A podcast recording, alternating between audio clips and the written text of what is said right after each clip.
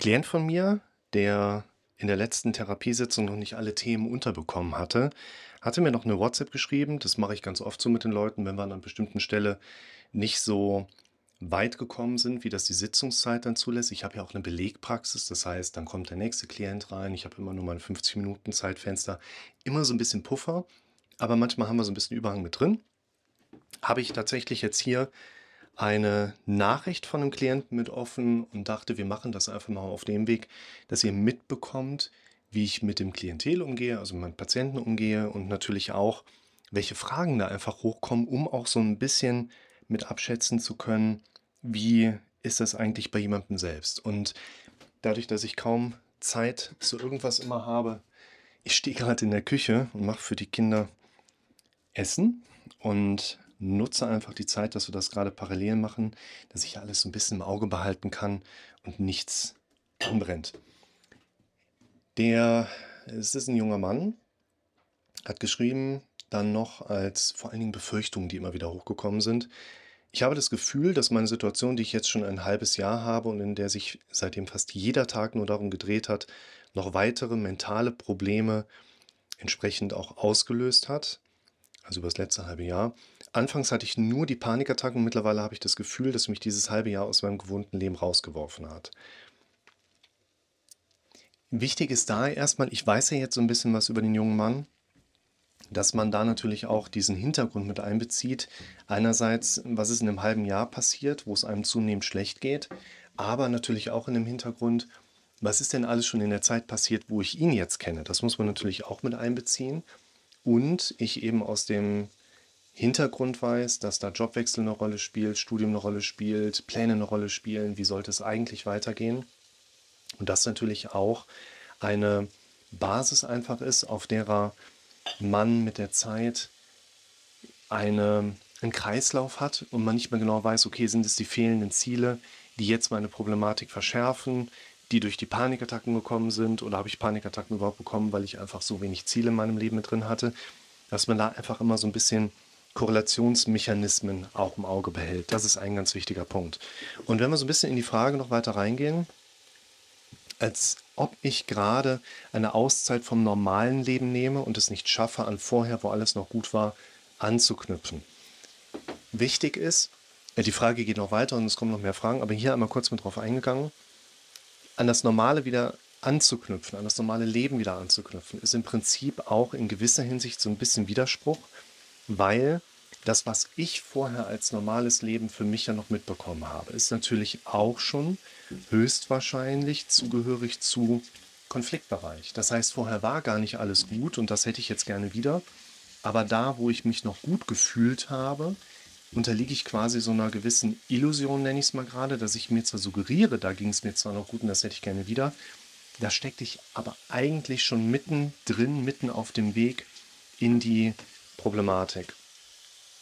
Und übrigens auch hier, das kann man vielleicht auch nochmal gerade mit einbeziehen, wenn ich jetzt sage, ich möchte da wieder dran anknüpfen, dann wäre aus meiner Perspektive insbesondere wichtig, dass ich das auch für mich in einer gewissen Form bemessen kann. Also woher weiß ich eigentlich, dass ich einen Zustand, den ich gerne wieder hätte, eigentlich auch vielleicht schon einfach ein Stück weit mehr erreicht habe. Salzige Nudeln. Und meine Herangehensweise liegt ja eigentlich immer in diesem Kontext, wir können unsere Anwesenheit, unser Bewusstsein als Anwesenheit ja eigentlich nur darüber auch bemessen, was habe ich auf einer gedanklichen Erlebensebene, also was kriege ich von meiner Umwelt, von mir selber mit, und das sind ja eigentlich immer nur, was sind die inneren Bilder von meinem Auge, was sind die Dinge, die ich auf einer sprachlich-auditiven Ebene auch mitbekomme. Das heißt, wenn jemand von euch für sich vielleicht auch diesen Zustand mitbekommt und sagt, ich hätte gerne wieder den Zustand, wie das früher mal war, Nudelwasser,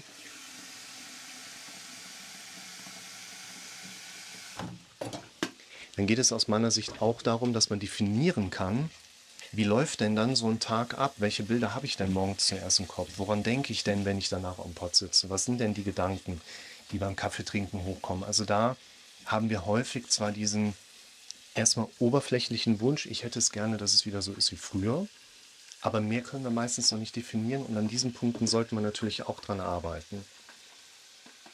Ich habe da auch oft das komische Gefühl, dass ich mich gar nicht mehr erinnern kann, wie es war, als ich die Probleme nicht hatte, weil ich es schon so gewohnt bin.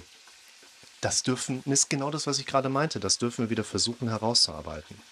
Das hat dazu geführt, dass ich mich irgendwie so fühle, als ob ich von dieser ganzen Zeit mental einen Schaden davongenommen habe. Übrigens hier kurz am Rand, es gibt in dem Ort, wo ich bin, einen Dachdecker, der wirbt mit dem Slogan, Ihr Dachschaden ist meine Herausforderung. Hat er aber einen Trademark drauf, sonst hätte ich das schon mal übernommen. Womit ich dann zum Thema der Befürchtung komme. Kriege ich etwa weitere psychische Probleme, weil ich das Ganze so schwer verarbeiten kann?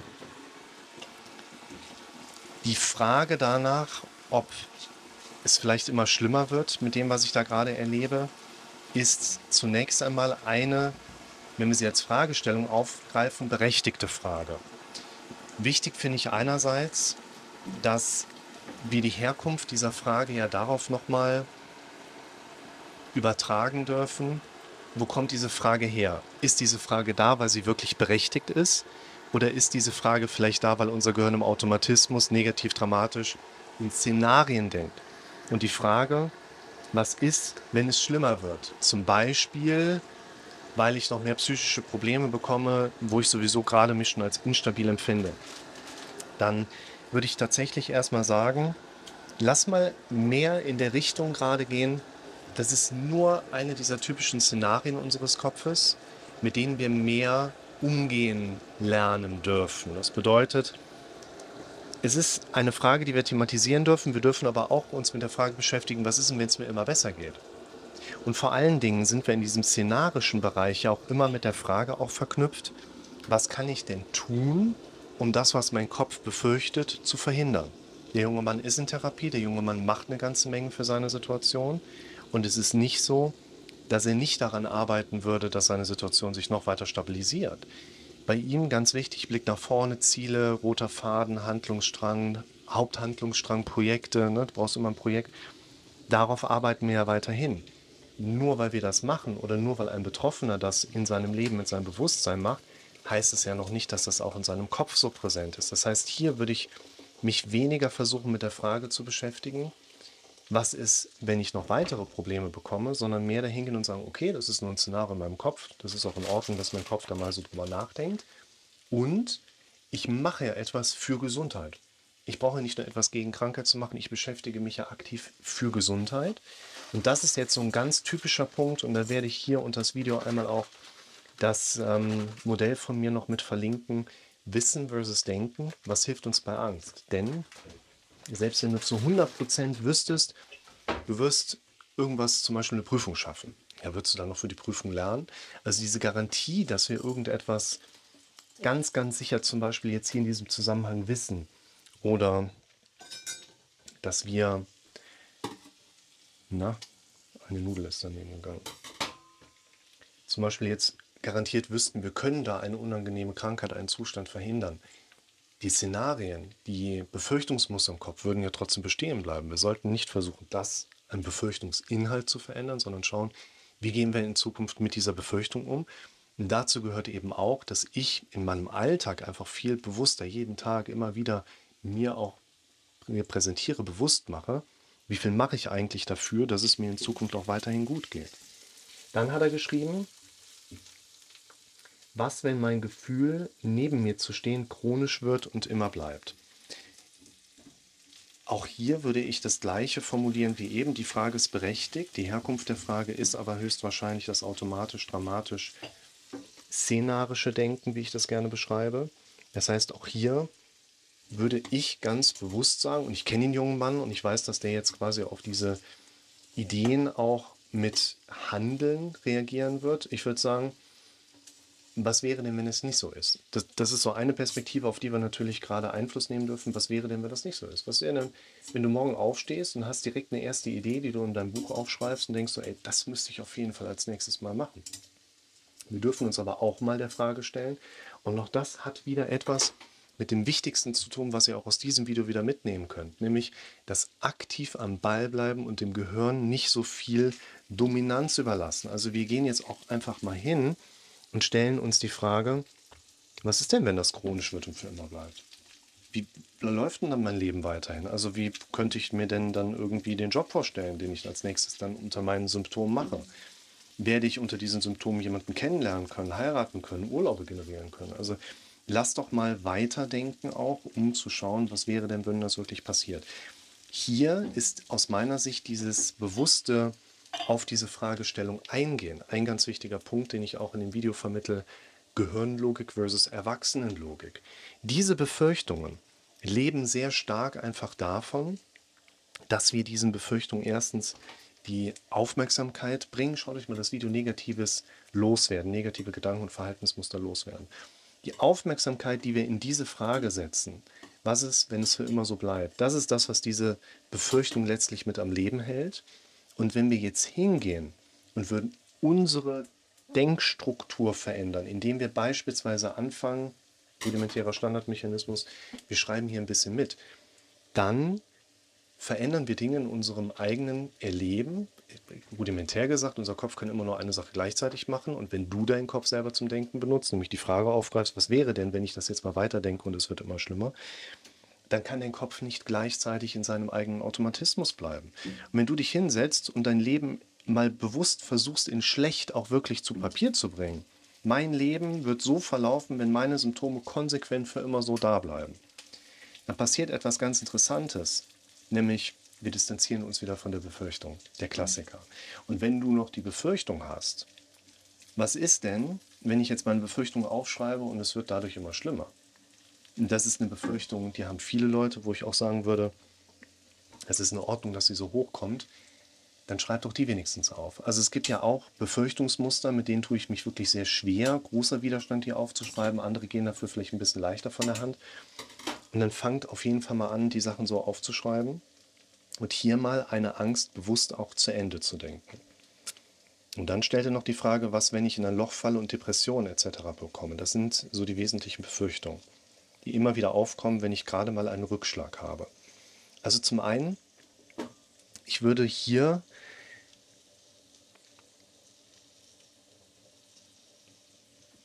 erstmal auch wieder dieser, ich wollte schon sagen, diese Frage huldigen ein Stück weit. Ja, aber dieser Frage auch insofern ein bisschen Respekt zollen, als dass man jetzt hingeht und sagt, hey, diese Fragestellung, diese Befürchtung, die ist ja jetzt gerade da.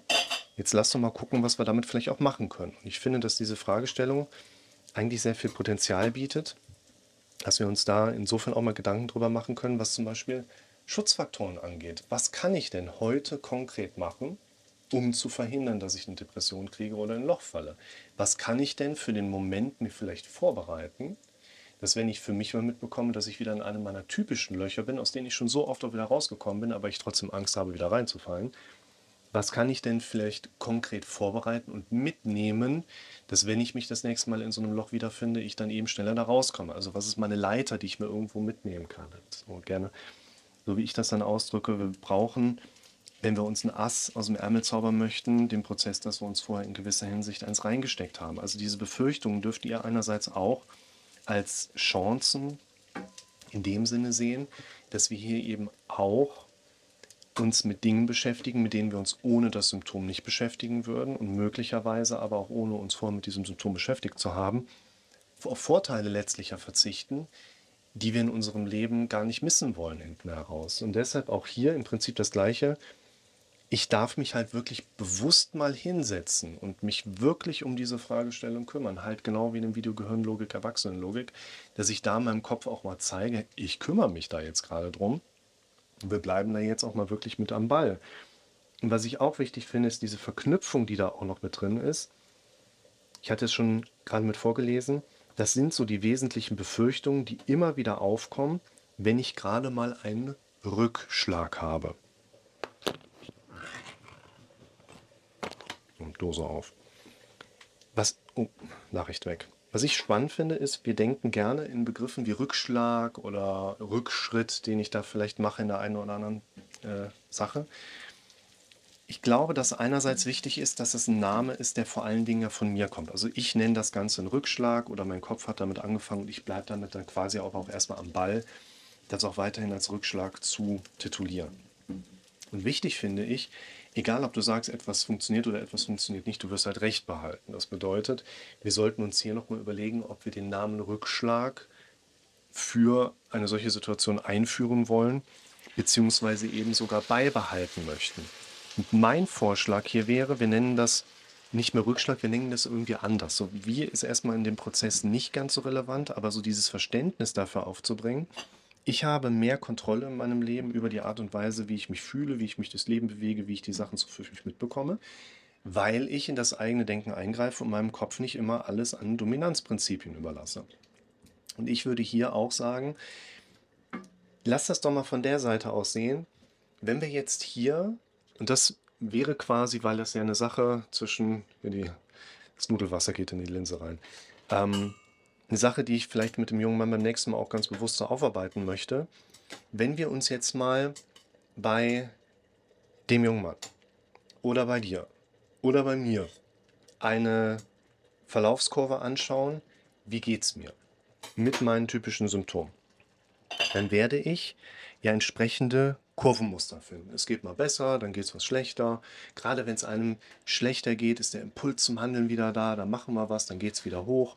Dann ist der Impuls, da auch wirklich an meiner Situation was zu machen, vielleicht wieder so ein bisschen niedriger und dann höre ich auf, Sachen zu machen und mir geht es wieder so ein bisschen schlechter. Und was ich meine ist, wenn wir erstmal so eine Stimmungskurve haben, über die wir mitbekommen, es läuft mal besser, mal schlechter, dann sehen wir ja quasi auch immer an den Tiefpunkten die scheinbaren Rückschläge oder Rückschritte. Ich sage mal immer, wenn man ein paar Schritte zurückgeht, das ist wie Anlauf nehmen, danach geht es umso schneller nach vorne. Auch in der Entwicklung von Emotionen, aber auch von wie sind wir in körperlichen Fertigkeiten unterwegs, sehen wir in der Regel Plateauphasen. Lernkurven bei Menschen sind nicht linear, sondern sind eher auf Plateauphasen. Und ein Rückschritt wäre aus meiner Sicht gefühlt eigentlich erstmal der Moment, wo wir über die nächste Etablierungsstufe sprechen dürfen, wo also es quasi dann auf so einer Plateauphase bald auch wieder weiter vorwärts geht. Und was ich aber auch mal gerade noch mal mit bewusst machen möchte, weil das kommt ja jetzt nicht von ungefähr, dass ich das mal mit einwerfe. Wenn wir mal in diese Grafik für uns eine zweite Messlinie mit einbringen, die quasi repräsentiert, wie sehr bin ich in meinem Leben abgelenkt. Also wie sehr bin ich quasi auf meinem Handlungsstream unterwegs, wo ich den Dingen hinterher eifer, die ich mir als meine Ziele definiert habe. Wie konkret schaffe ich es, mehr und mehr auf die Dinge fokussiert zu sein, vielleicht aber auch per Zufall abgelenkt zu sein. Ne? Also ich werde weniger auf meine Symptome achten, wenn dann plötzlich irgendwie eine Corona-Pandemie, Affenpockenpandemie und noch Ukraine mit dazu kommt. Ich werde aber auch in meinem Leben mitbekommen, okay, da ist eine Klausurphase, wo ich aber weiß, ich komme ins Lernen dran, ich bin gut unterwegs, was die Vorbereitung angeht. Da werde ich wahrscheinlich auch so abgelenkt sein, dass ich einfach weniger auf meine Symptome achte. Das heißt, hier versucht das mal auf eure Situation zu übertragen.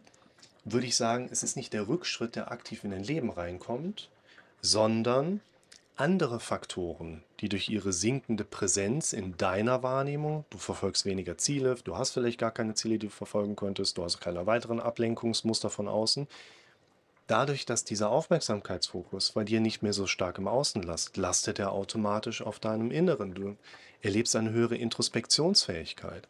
Und das ist der Rückschlag, den du erlebst. Das heißt, es kommt nicht erst der Rückschlag, der dich handlungsunfähig macht, und wir müssen nicht deinen Rückschlag beheben, damit du dich wieder nach vorne arbeiten kannst, sondern wir dürfen überlegen, wie kannst du jetzt wieder deinen Fokus auf die Dinge richten, die auf deinen Blick nach vorne wieder relevant sind. Das wäre jetzt gerade, ich habe es gerade schon ein paar Mal angedeutet, das Video. Einerseits der Blick nach vorne könnt ihr auch mal schauen, aber das, was ich noch verlinke, ist, du brauchst immer ein Projekt, auf das du dich fokussieren kannst. Und bevor die Linse gleich komplett zu ist, sage ich, Kommt gut ins Machen rein, schreibt eure Fragen in die Kommentare. Bis zum nächsten Mal und ich koche jetzt weiter.